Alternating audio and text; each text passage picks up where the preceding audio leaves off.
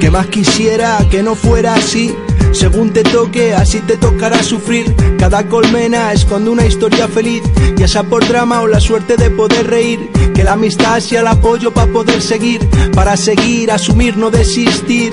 Valentía la del día que afronté y me vi todo desnudo y sin un nudo por mirarme en el espejo. Que hoy es el reflejo de mi verso y voy con los andares apropiados, cansado por el esfuerzo de meterme en la bañera, pues no verás si forma de mi ser es no tirar para atrás, agonizo de pensar que me puedo atrofiar. Cuando salgo para la calle te puedes ahorrar esas putas compasiones que no me hacen mal. Y basta ya, así no me lo hagan más a ti y a mí. Continuamos en Planeta Humano y a esta hora eh, os queremos presentar a Marta González, coordinadora de proyectos de inserción sociolaboral. Ella es además autora de, un blog, el blog de la diversidad profesional. Y bueno, pues hoy viene a hablarnos de la situación en nuestro país de las personas con diversidad funcional, que ahora entraremos un poco en materia y su, su modo de acceso al mercado de trabajo. buenas tardes, Marta. Hola, buenas tardes. Gracias por estar aquí y, compartir eh, bueno, tu experiencia en este, en este mundo. ¿no? Eh, queríamos empezar sobre todo por el término discapacitado o diversidad funcional, que, que es un debate que está ahí abierto ¿no? en, la, mm. en la sociedad. Bueno, eh, no hay un consenso sobre la denominación ¿no? de una persona con discapacidad o una persona con diversidad funcional. Eh, yo creo que lo importante es nombrar las cosas, ¿no? Lo que no se nombra no existe. A lo largo de la historia se ha denominado a las personas con discapacidad de diferentes maneras pues desde minusválidos, tullidos, incapaces, eh, bueno, incluso idiotas. Entonces, el término de diversidad funcional yo creo que es un, un, término más moderno que lo que intenta es marcar una diferencia, pero desde la tolerancia y el respeto. Entonces, eh, se puede desde mi punto de vista, la diversidad funcional y la persona con discapacidad serían unas dos buenas maneras de, hablar a las personas desde el respeto y también de, centralizar el foco en la sociedad, ¿no? No, en la, no en la persona como que es incapaz, sino que es capaz. Una forma que la sociedad vaya reconociendo, que vaya cambiando el pensamiento y, y también el lenguaje asociado a nuestro pensamiento como, como forma de ir abriendo abriendo eh, bueno, esas abriendo la mente, ¿no? Sí, es las evoluciones de los términos yo creo que también son una forma de que la sociedad pues vaya aceptando pues, que existen personas que, que bueno que no todos somos iguales, que bueno independientemente de que tengan discapacidad o no, no todos somos iguales. Entonces sí, ya que tenemos que generar una diferencia, por lo menos pues nombrarlas desde el respeto y, y desde la integración o desde la inclusión, ¿no? Pero bueno, ya digo que en este en este concepto hay mucha discrepancia incluso dentro del propio colectivo de las personas con discapacidad. Pues hay sí, nos comentabas que no existe un quórum, ¿no? efectivamente. Hay personas que, que de hecho la diversidad funcional la, la consideran mm, como un término buenista, ¿no? O sea, no, somos discapacitados. ¿Tú por qué estás quitándole? Somos diferentes pero no, yo no creo que se trate de buenismo o de, de apiadarnos ¿no? del colectivo, sino pues de nombrarlos, insisto, desde el respeto y desde pues otra, otra perspectiva diferente a la que teníamos anteriormente. ¿Cuáles son los principales los obstáculos que la, que la sociedad, nosotros vamos poniendo para que pues, precisamente estas personas eh, lo tengan mucho más difícil eh, a la hora de, encontrar un empleo, ¿no? de acceder al mercado de trabajo. Sí, pues a ver, los obstáculos pueden venir eh, a través de la empresa, en este caso por falta de desconocimiento de, de qué es la discapacidad, ¿no? La empresa de empleo normalizado, cualquier tipo de empresa, la hablas de, de, personas con discapacidad y enseguida piensa en incapacidad, ¿no? Piensan que son personas que van a faltar mucho al puesto de trabajo porque, porque tienen, tienen, tienen citas médicas. Eh, también se les da la cabeza a la productividad, ¿no? Enseguida. Claro, pero sin embargo hay estudios que demuestran que las personas con discapacidad no, no faltan a trabajar, tienen sus citas médicas, pero todo el mundo, independientemente de si tienes discapacidad o no, tiene citas médicas. Entonces, una persona que no tiene discapacidad puede faltar más al trabajo que una persona que, que tenga discapacidad. Ellos van a sus citas, a sus reconocimientos, pero no son reconocimientos que sean diarios o incluso, a lo mejor hay personas que sí que tienen que ir una vez al mes, pero es que hay otras que a lo mejor mejor van una vez al año, como cualquier especialista. Pero además estamos hablando de un, de un colectivo que es muy amplio. Las, eh, los problemas funcionales que puedan tener son estamos hablando de, claro. no tiene nada que ver con otros ¿no? claro eso también es un es como un estereotipo que creo que tiene la empresa. La empresa hablas de discapacidad y automáticamente piensa en la ausencia de algún miembro pues un brazo una pierna o incluso ya la imagen típica de la silla de ruedas. Entonces la discapacidad es mucho más amplia que puede ser una persona que tenga una epilepsia puede ser un asma puede ser una cardiopatía eh, puede ser pues una deficiencia visual, pero que no llega a ser ceguera, una hipoacusia leve, puede ser discapacidad. Entonces, ese tipo de personas, claro, las empresas se sorprenden muchas veces cuando les se presentan candidatos y dicen, pero ¿qué tiene, no? O sea, Mm, si es normal, pues claro, es que son personas normales. Claro, luego sí que existe pues la discapacidad que es más visible, bueno, pues una persona que efectivamente pues le falta eh, algún miembro, pero, pero bueno, que son igual de productivas que, que otro tipo de persona. Hay desconocimiento a nivel sociedad eh, en todos los sectores y, y por tanto a nivel empresa, empresarios, pues más todavía, ¿no? Sí, ese miedo a, si se va a ser eficiente, si va a ser productivo o no. ¿Qué leyes, aparte de, de esto de, digamos, esto de, eh, mentalmente lo que, lo que se desconoce, ¿no? De este colectivo, eh, ¿qué leyes lo, lo regulan, lo amparan o si se incentiva la contratación de este, de este colectivo de personas? Bueno, la ley más importante, la ley, es la LISMI, que es la ley de integración del minusválido, y hablamos ya aquí, ya la propia LISMI del minusválido, ¿no? Cuando estamos hablando de la inclusión de otros términos, bueno, pues es una ley que es de los años 80 eh, y bueno, pues en esta ley eh, se establece que las empresas de, de, más de 50 trabajadores tienen que contratar al menos a, a un 2% de su plantilla con discapacidad. Entonces, eh, no todas las empresas eh, cumplen esta, esta normativa, entonces por ello hay unas excepcionalidades, ¿no? ¿No, ¿no están obligados o es una, Están obligados, están obligados a partir de más de 50 trabajadores, eh, pues ese, pues tiene que haber un 2% de personas que tienen discapacidad. Pero bueno, hay empresas que, que no consiguen a los candidatos, o bueno, pues eh, se ponen en contacto con los servicios públicos de empleo, solicitan candidatos, no los encuentran. Bueno, ellas demuestran que no existe en el mercado el candidato que necesitan, entonces pueden acogerse a unas medidas de excepcionalidad. Estas medidas pueden ser eh, pues hacer un contrato con un centro especial de empleo, que son centros eh, que contratan personas con discapacidad. De hecho, la plantilla tiene que ser de al menos un 70% de personas con discapacidad. Entonces, contratan a estos centros especiales pues para que les suministre material o para incluso que les suministre personal que puedan contratar para su empresa, pero son contrataciones a, través del centro especial de empleo. Ellos eh, es una contratación indirecta, digamos. Claro, eso ya sería un enclave laboral. Si yo tengo una empresa y necesito que en mi empresa vengan personas con discapacidad, eh, contacto con un centro especial de empleo, el centro especial me da a esa persona, ese candidato, esa candidata, y ese candidato va a mi empresa a trabajar. Eso se llama enclave laboral. Entonces, claro. Eso está, es lo está, está contemplado en la ley. Está contemplado, no es una mala medida porque esas personas pues van a un centro de trabajo de una empresa normalizada, de empleo normalizado, se relacionan con otras personas que pueden tener o no pueden tener discapacidad. La problemática es que las condiciones laborales son distintas en la mayoría de los casos. Entonces, claro, ahí se produce pues una discriminación, eh, con, respecto al resto de los trabajadores. Luego la empresa, aparte de esto, pues también puede hacer donaciones a, entidades. Si no cumple con la LISMI, puede hacer esas donaciones a entidades que fomenten la, la formación o el empleo de las personas con, con discapacidad. Entonces, bueno, hay diferentes medios para cumplirla. Eso te voy a preguntar, porque eso es de la ley, lo que hay sobre el papel. Eh, ¿Sabemos si se está cumpliendo la ley? Eh, bueno, es a, qué medida? A ciencia cierta, pues no, no, por lo que leo, por los textos que, que, pues que leo y me intereso por ellos, parece ser que tan solo un tercio de las empresas eh, con estas características, ¿no? De más de 50 trabajadores contratan a, personas con discapacidad. Que llegan a ese porcentaje, a ese 2. Que llegan a ese 2. Yo creo que incluido con las con las excepcionalidades de la ley. Entiendo que está todo incluido porque se supone que la, con la excepcionalidad ya estás cubriendo esa esa cuota Yo lo que creo es que las empresas tienen mucho desconocimiento a la hora de contratar y que cuando son más de 50 trabajadores, ellas no saben a dónde dirigirse, no saben cómo lo tienen que hacer, tienen dudas. Y luego, por otra parte, y bueno, pues es un poco osado decirlo porque tampoco tengo el dato, yo, pero desde mi punto de vista creo que hay pocas inspecciones de trabajo. Entonces, no hay medios para, para hacer cumplir la ley. Eso es, yo creo que sí.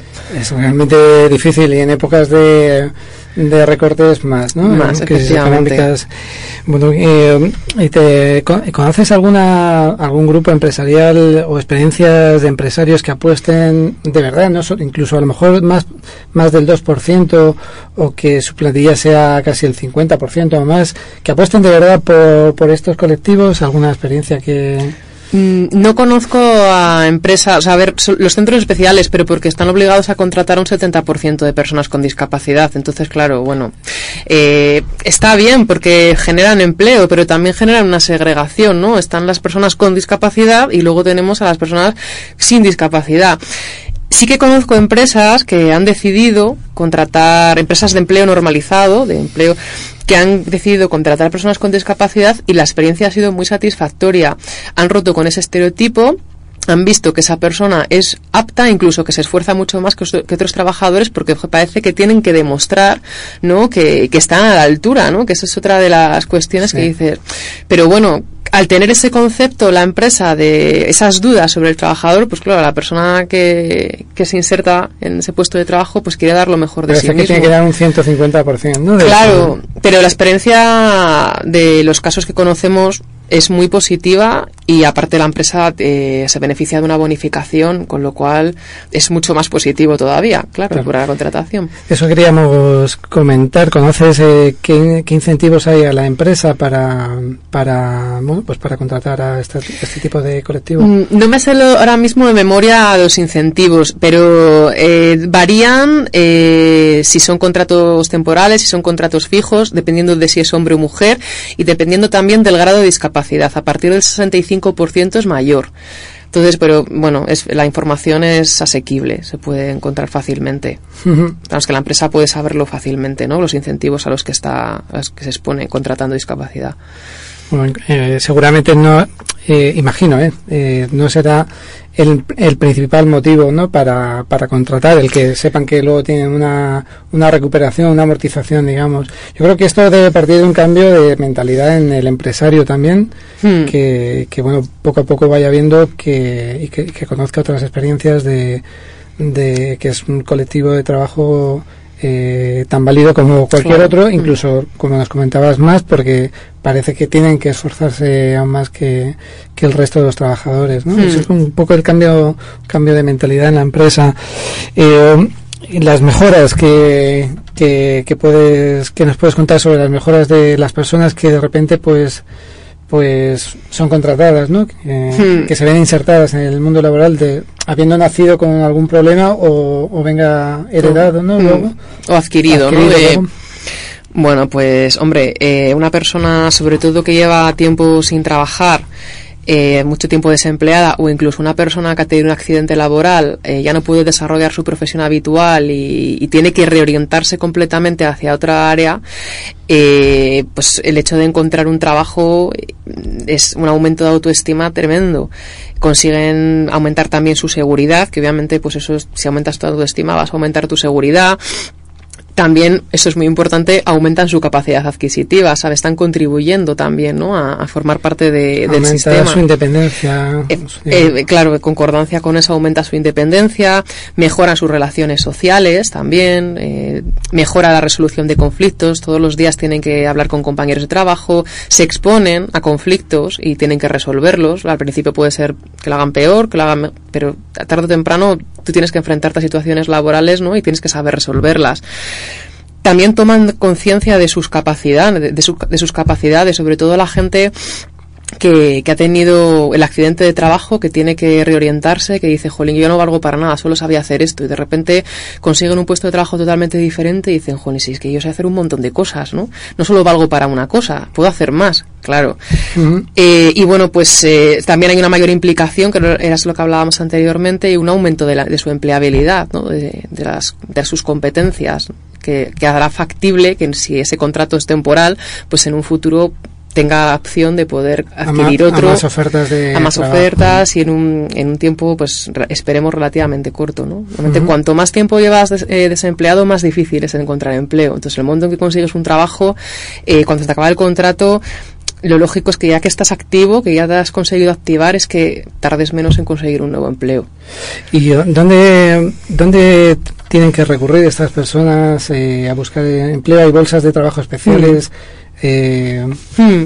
Bueno, pues eh, las personas con discapacidad tienen dos vías. Pues pueden ir por las vías generales, que sería el, SEPE, el, INEM, eh, como cualquier otra persona, hacer autocandidaturas en empresas, pues en cualquier empresa que le interese, que haya puesto su trabajo.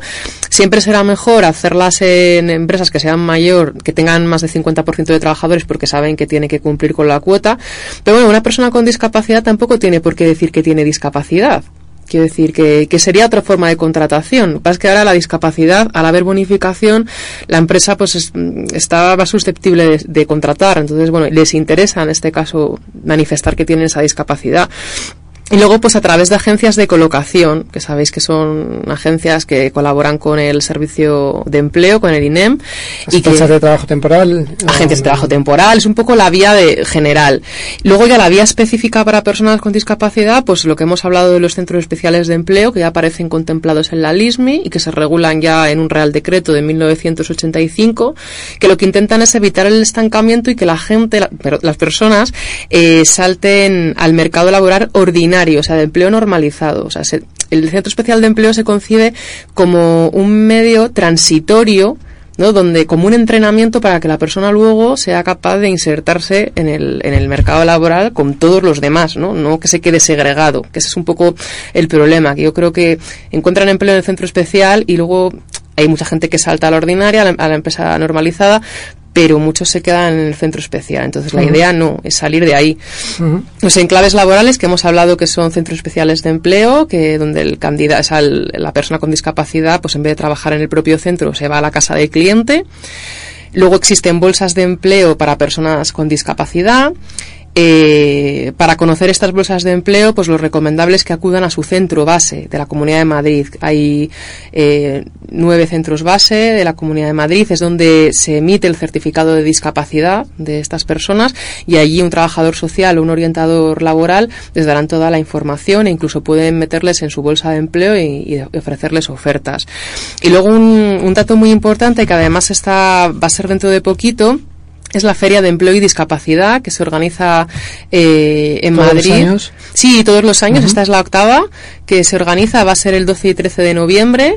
Eh, es de 10 a 7 y bueno, pues está en el IFEMA. En IFEMA. Eso es. Y allí, bueno, pues hay muchísimas empresas y, son, y tanto si son tanto centros especiales de empleo como, como, como empresas normalizadas y ahí todas las personas con discapacidad o sin ella pero con discapacidad es, para ellos, pueden acudir, llevar su currículum, eh, hablar con las empresas, preguntar por los tipos de perfiles, los requerimientos, eh, también pueden eh, hacer videocurrículums, por lo menos los años anteriores les dan la oportunidad de hacerse un, un videocurrículum y de asistir a talleres y sesiones que se realizan tanto por las empresas que acuden como por la administración pública, pues sobre proyectos que hay dirigidos a personas con discapacidad o futuros proyectos, estrategias para afrontar una búsqueda de empleo de manera adecuada, eh, estrategias para mejorar el currículum, bueno, se hace una serie de actividades interesantes. En esta feria, y lo relaciono con la, con la otra parte de la pregunta que quería hacer, es dónde pueden ir los empresarios a contratar o a qué, a qué bases de datos. Me imagino en esta feria estarán están representados, eh, van allí a quizás a, a buscar eh, vamos, a eh, trabajadores. Las propias empresas, sí, pues hay, hay empresas, pues centros especiales y empresas de empleo normalizado. Entonces, la empresa. su stand también. efectivamente, ellos tienen su stand y, y bueno, pues eh, el candidato se acerca. Normalmente le suele decir la persona el, el perfil que tiene o pregunta qué perfiles estáis contratando, se les da información, se les deja el currículum y bueno, pues luego la, ya es cuestión de la empresa que se ponga en contacto con él o incluso otra vez cuestión del candidato de la candidata que se ponga en contacto con la empresa. Entonces, bueno, también es una manera de darse a conocer, ¿no? tanto la empresa como la persona con discapacidad o con diversidad. Es un punto de encuentro. Y fuera de esta feria, eh, imagino las bolsas de trabajo que nos has contado, ¿no? Eh, para, para buscar el, el perfil que están buscando de persona en las empresas de trabajo temporal y, centros especiales de empleo, eh, fundaciones, asociaciones. Los centros especiales de empleo eh, está bastante bien porque los publican, la Comunidad de Madrid los publica no sé, creo que en su web, pero es fácil de encontrar por internet, vienen pues cada X tiempo, cada vez que hay alguna modificación, porque hay muchas altas y bajas en los centros especiales, pues cada vez que hay alguna modificación lo publican y vienen divididos por sectores, pues limpieza, jardinería, servicios, administración. Entonces está, es interesante porque puedes localizar el área que te interesa de manera bastante rápida, con dirección, eh, correo electrónico, teléfono, entonces es muy asequible. Muy bien, muchas gracias Marta por, por contarnos eh, tu experiencia aquí en Planeta y bueno, están como siempre los, los micros de Planeta Mando abiertos para cualquier novedad que nos quieras traer cualquier cualquier martes que, se te ocurra. Pues muchas gracias a vosotros. Pues continuamos hasta las 9 aquí en Planeta Humano, esto de Radio Enlace el 107.5 de la FM. Nacido en la noche, hoy cumple su misión